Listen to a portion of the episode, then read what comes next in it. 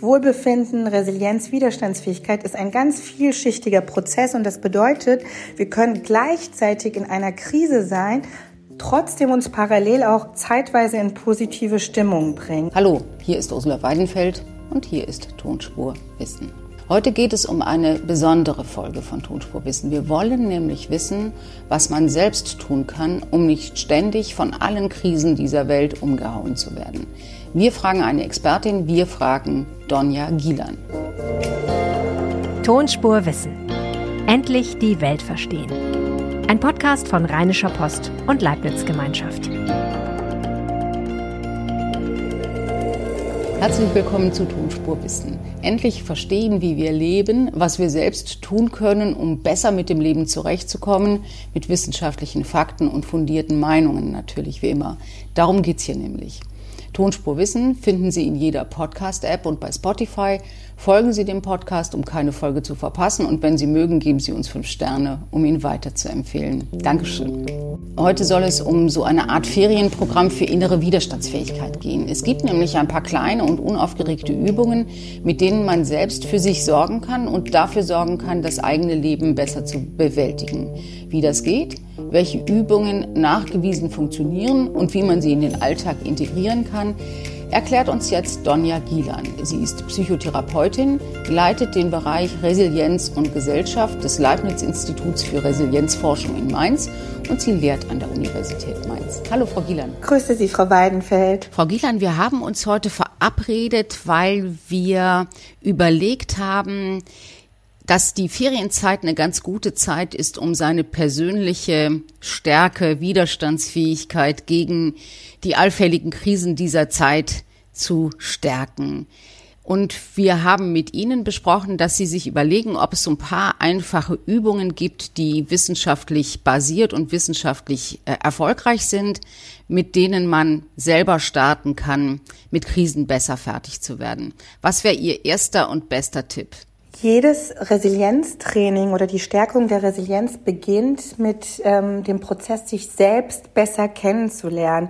Entsprechend gibt es ganz viele Übungen, äh, die man leicht in den Alltag oder auch in den Urlaub einstreuen kann, um seine Resilienz zu stärken. Und Achtsamkeit ist da das ganz große Thema, weil über Achtsamkeitsübungen wir äh, Zugang zu uns selbst finden unsere Ressourcen äh, aufbauen können, aber auf der anderen Seite eben auch unsere Stärken kennenlernen.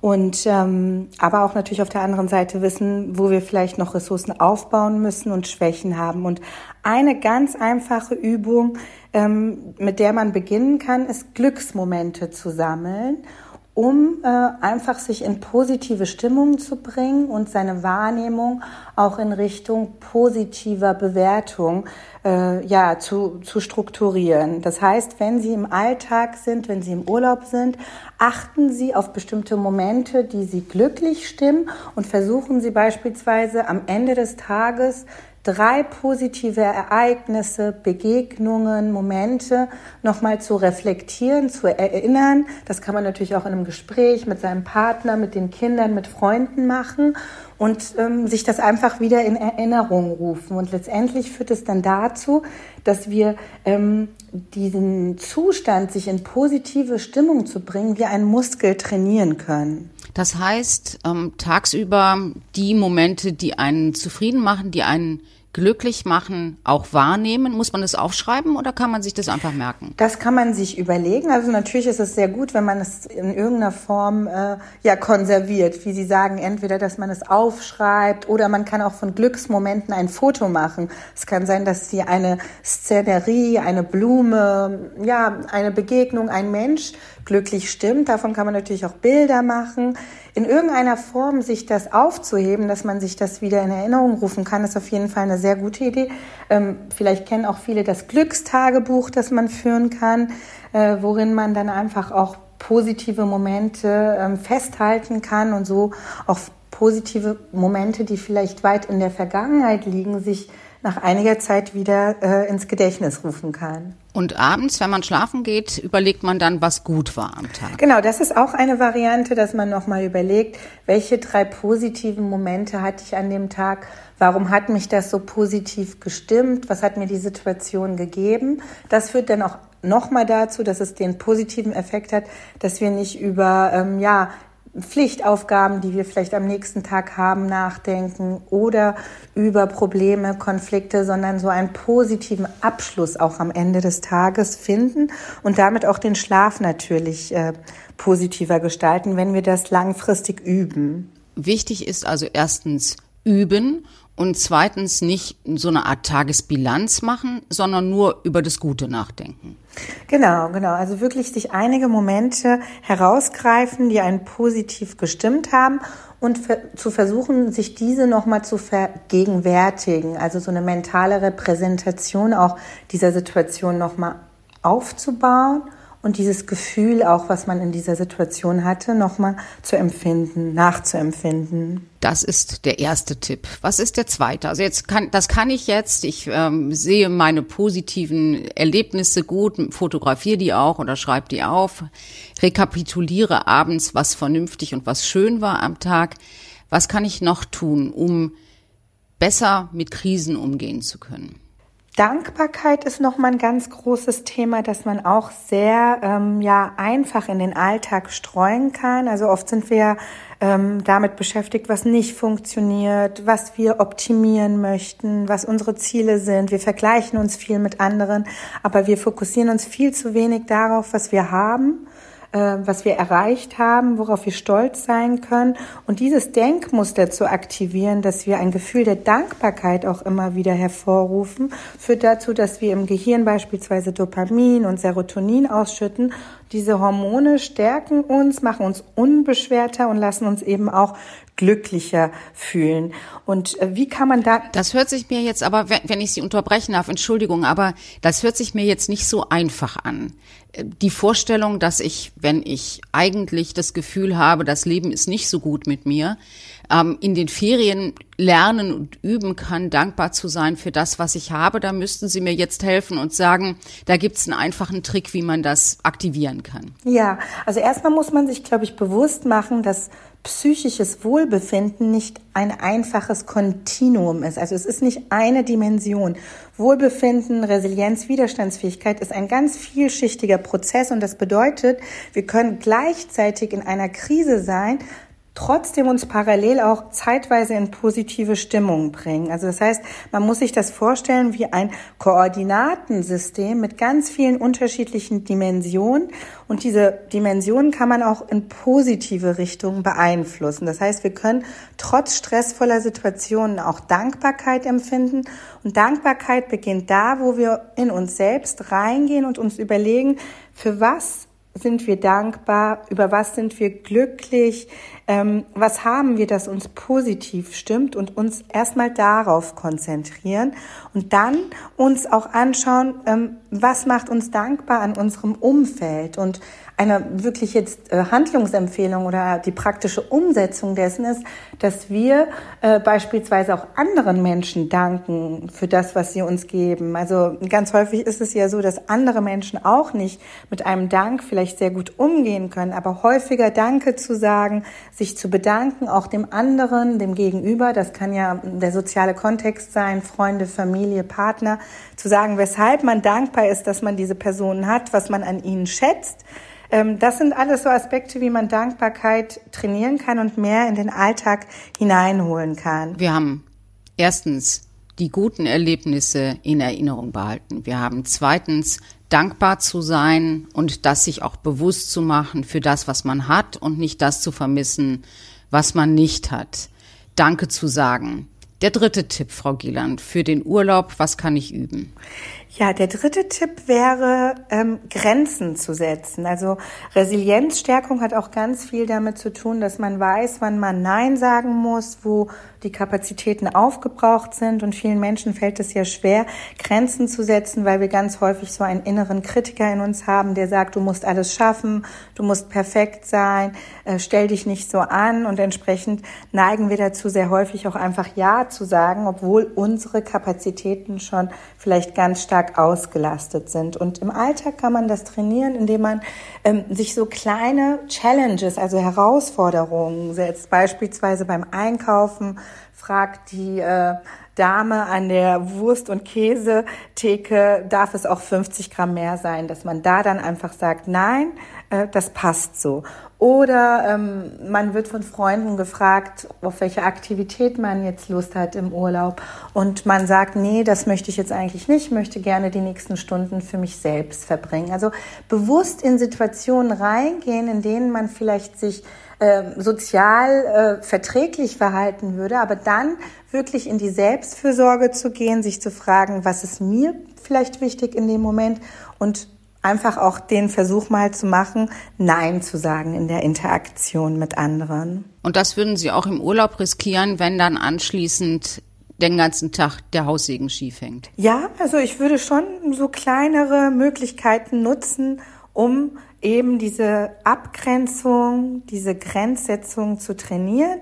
Natürlich muss man auch immer an das Kollektiv denken. Also man soll ja jetzt nicht nur egoistisch handeln, aber in kleinen Situationen probieren, auch das Nein zu sagen und mehr auf die eigene Selbstfürsorge manchmal zu achten, ähm, führt dazu, dass man einfach auch vielleicht dann in wichtigen Lebenssituationen wie im beruflichen Kontext, wo das eine sehr große Rolle spielt und viele Menschen sich sehr schwer abgrenzen können und dann überbelastet sind, dass man das dann quasi transferieren kann. Dass man quasi im Urlaub in einem, einem normalerweise ganz wohlgesinnten Umfeld übt, sich selber abzugrenzen gegen seine Lieben oder gegen ihre Lieben und dass man das dann hinterher im Alltag auch weiter übt und das auch bewusst übt. Genau, und damit auch ähm, riskiert natürlich vielleicht andere Menschen zu enttäuschen, aber man kann natürlich nicht immer quasi ähm, auf die Wünsche und Bedürfnisse anderer eingehen. Wenn man dann irgendwann selbst überbelastet ist, ähm, ist man ja dann gar nicht mehr fähig, quasi zu interagieren. Von daher sollte man auch nicht diese Angst haben, dann vielleicht einen Konflikt einzugehen oder vielleicht für einen Moment dann auch Missstimmung zu haben, aber man kann eben diese Grenzsetzung dadurch ganz gut trainieren. Das waren jetzt drei Tipps, also nochmal zur Erinnerung. Der erste, ähm, das Gute im Leben zu sehen, in Erinnerung zu behalten und abends zu rekapitulieren, damit man insgesamt einen positiveren Blick auf das eigene Leben hat. Das zweite, Danke zu sagen und Dankbarkeit zu empfinden, weil man damit anderen signalisiert ein gutes Gefühl und das auch auf einen selbst zurückkommt und zurückschlägt.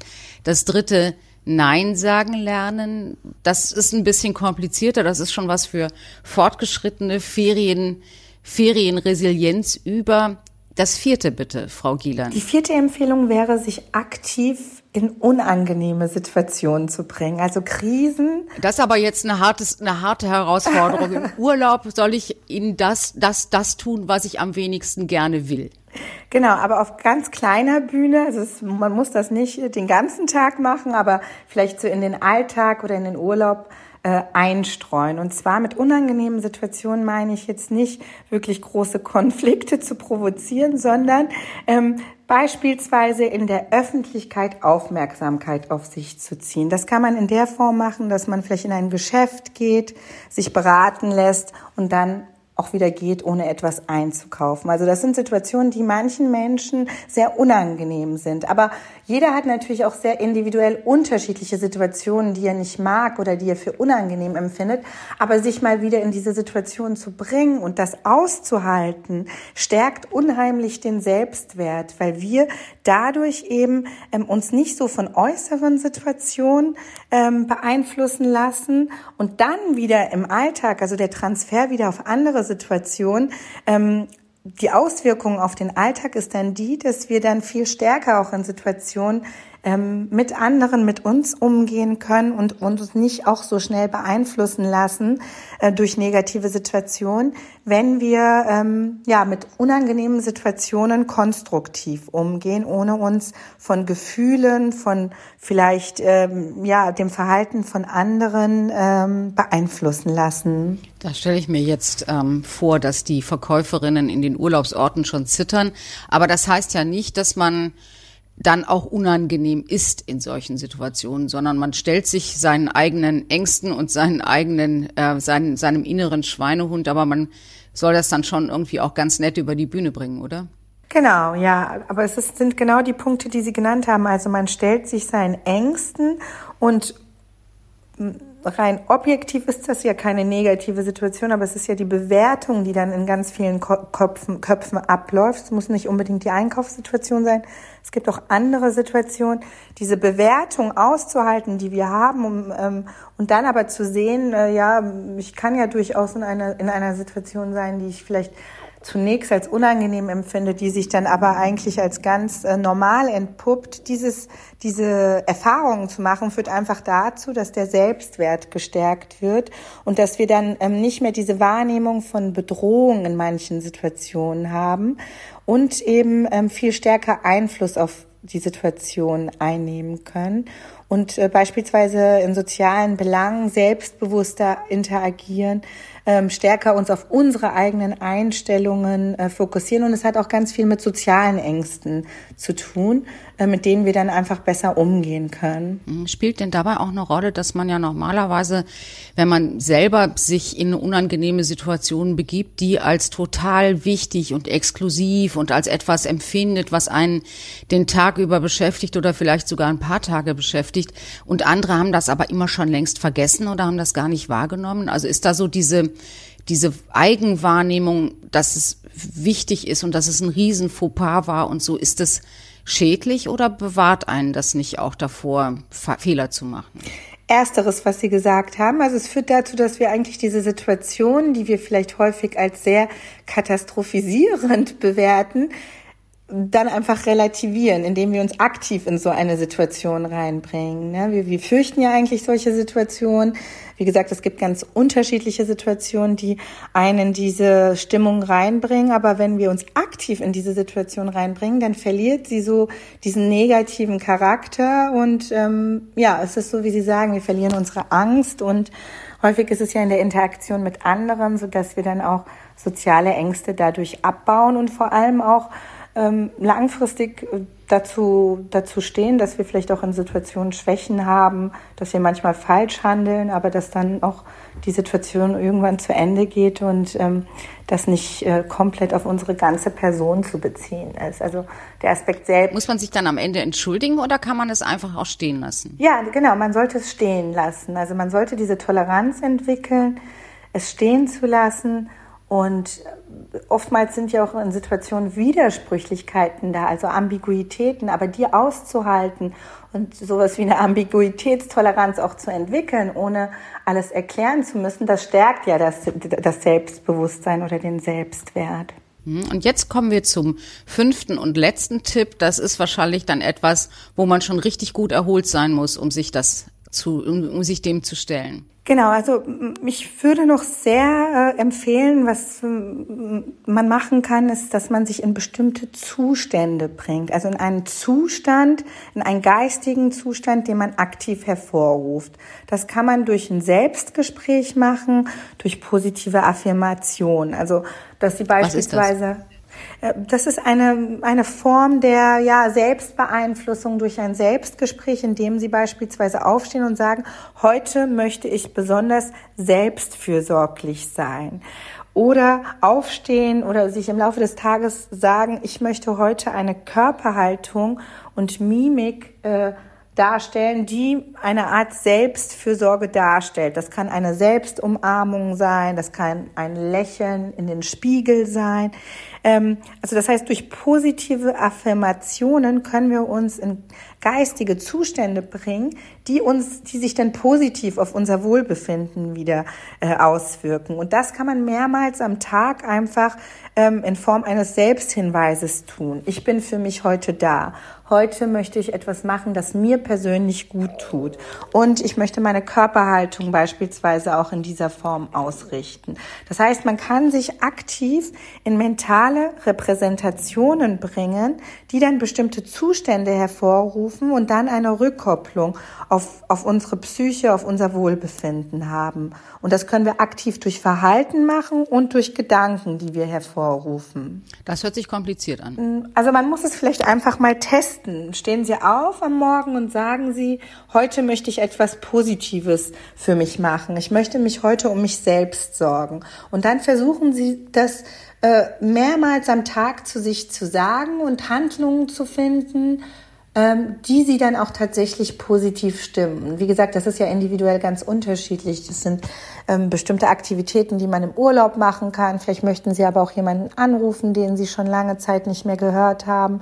Äh, vielleicht möchten Sie eine Sportart machen, einen Spaziergang. Das muss man sich natürlich selbst überlegen, aber sich quasi zwei, dreimal im Laufe des Tages zu sagen, man ist jetzt der Mittelpunkt, man möchte jetzt etwas für sich tun, führt dazu, dass man das aktiv, dem einfach aktiver auch nachgeht. Ja, Frau Gielan, jetzt ist mein Urlaub vorbei. Ich habe ähm, zwei oder drei Wochen lang ähm, das Gute in meinem Leben rekapituliert. Ich habe auch immer viel und gerne Danke gesagt und habe alle Leute angelächelt. Ich habe mich von Zeit zu Zeit äh, meinen Ängsten gestellt und habe Nein gesagt. Ich habe gelernt, äh, unangenehme Situationen auszuhalten. Und jetzt habe ich auch noch das gemacht, was Sie zum Schluss gesagt haben. Ich habe also ähm, versucht, mir selber Situationen zu schaffen, in denen ich mir zwei, dreimal am Tag sage, heute ist dein Tag, heute bist du dran. Wie oft muss ich das geübt haben und wie lange muss ich das üben, bis es so was wie Normalität ist? Ähm, also ich denke, man muss es ähm, häufiger am Tag einsetzen. Da gibt es jetzt keine Formel, aber wenn man eine Übung trainieren möchte, würde ich schon empfehlen, dass man es dreimal am Tag testet. Ja, also das kann man ja morgens, mittags und abends mal machen. Je häufiger natürlich, desto besser. Das ist auf jeden Fall ein wichtiger Punkt. Und dann sollte man das ja quasi in den Alltag integrieren. Also das hat ja diese Übung, die ich jetzt genannt hatte, Glücksmomente äh, sammeln, dankbar sein, ähm, sich bewusst manchmal in negative Situationen oder unangenehme Situationen bringen. Das kann man nicht nur im Alltag, äh, nicht nur im Urlaub machen, das kann man natürlich auch in den Alltag einstreuen. Und im Grunde muss man es zu einem kleinen, festen Bestandteil im Alltag integrieren, denn diese Übungen dauern ja nicht mehr als paar Minuten. Das heißt, man kann das ähm, während der Arbeit, in der Pause machen, man kann es am Wochenende einsetzen, man kann es am Abend nach der Arbeit reflektieren. Ähm, Ziel sollte es sein, das zu einem festen Bestandteil des Selbstmanagements zu machen. Wie lange dauert das denn, bis man sich nicht mehr jeden Tag bewusst entscheiden muss, jetzt muss ich noch meine Übung machen und jetzt muss ich noch was aufschreiben, sondern dass das einfach selbstverständlich wird, dass man gar nicht mehr drüber nachdenkt? Also so eine, so eine Art Gewohnheit pendelt sich schon nach zwei Wochen, würde ich sagen, ein.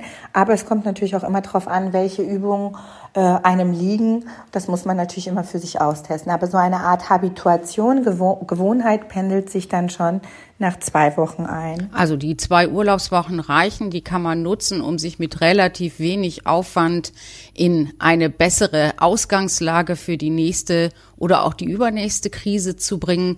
Ich glaube, was wir noch sagen müssen, ist, das ist natürlich alles nur und es sind alles nur Ratschläge, die für Menschen gut sind, denen es einigermaßen gut geht. Wer wirklich depressiv ist, wer ganz lang anhaltende Verstimmungen hat, wer sehr, sehr traurig ist und auch nicht da rauskommt aus dem Loch, der kann nicht mit wenigen guten Gedanken sein Leben verändern. Die oder der muss dann eben auch professionelle Hilfe suchen. Das, was wir hier getan haben heute und besprochen haben, ist nur etwas für Menschen, denen es im Kern ganz ordentlich geht. Ja, genau. Genau, also ähm, das sind wirklich Übungen, die quasi äh, die psychische Gesundheit stärken. Wenn Menschen natürlich wirklich äh, Symptome an sich feststellen, die sie über den ganzen Tag ähm, belasten, dann muss man sich definitiv professionelle Hilfe suchen. Dann helfen diese Übungen der Resilienzstärkung nicht, um sich quasi aus dieser Schieflage wieder herauszuholen. Für alle anderen sind diese Tipps vernünftig und gut und wenn man sie übt und wenn man sie eingeübt hat, dann denkt man auch gar nicht mehr darüber nach, dass man noch auf dem Zettel hat, seine Widerstandsfähigkeit gegen Krisen zu stärken, sondern dann ist man möglicherweise irgendwann einfach widerstandsfähiger gegen Krisen. In diesem Sinne wünschen wir allen schöne Ferien und Frau Gielan, ganz vielen Dank. Danke Ihnen, Frau Weidenfeld. Das war Tonspurwissen für diese Woche. Wenn Sie über diesen Podcast twittern wollen, erwähnen Sie dabei gern die Leibniz-Gemeinschaft, at LeibnizWGL und at rponline. Donja Gielan twittert unter donja-gielan und mein Name ist Ursula Weidenfeld. Mich finden Sie auf Twitter als das tut man nicht. Danke fürs Zuhören und bis nächste Woche.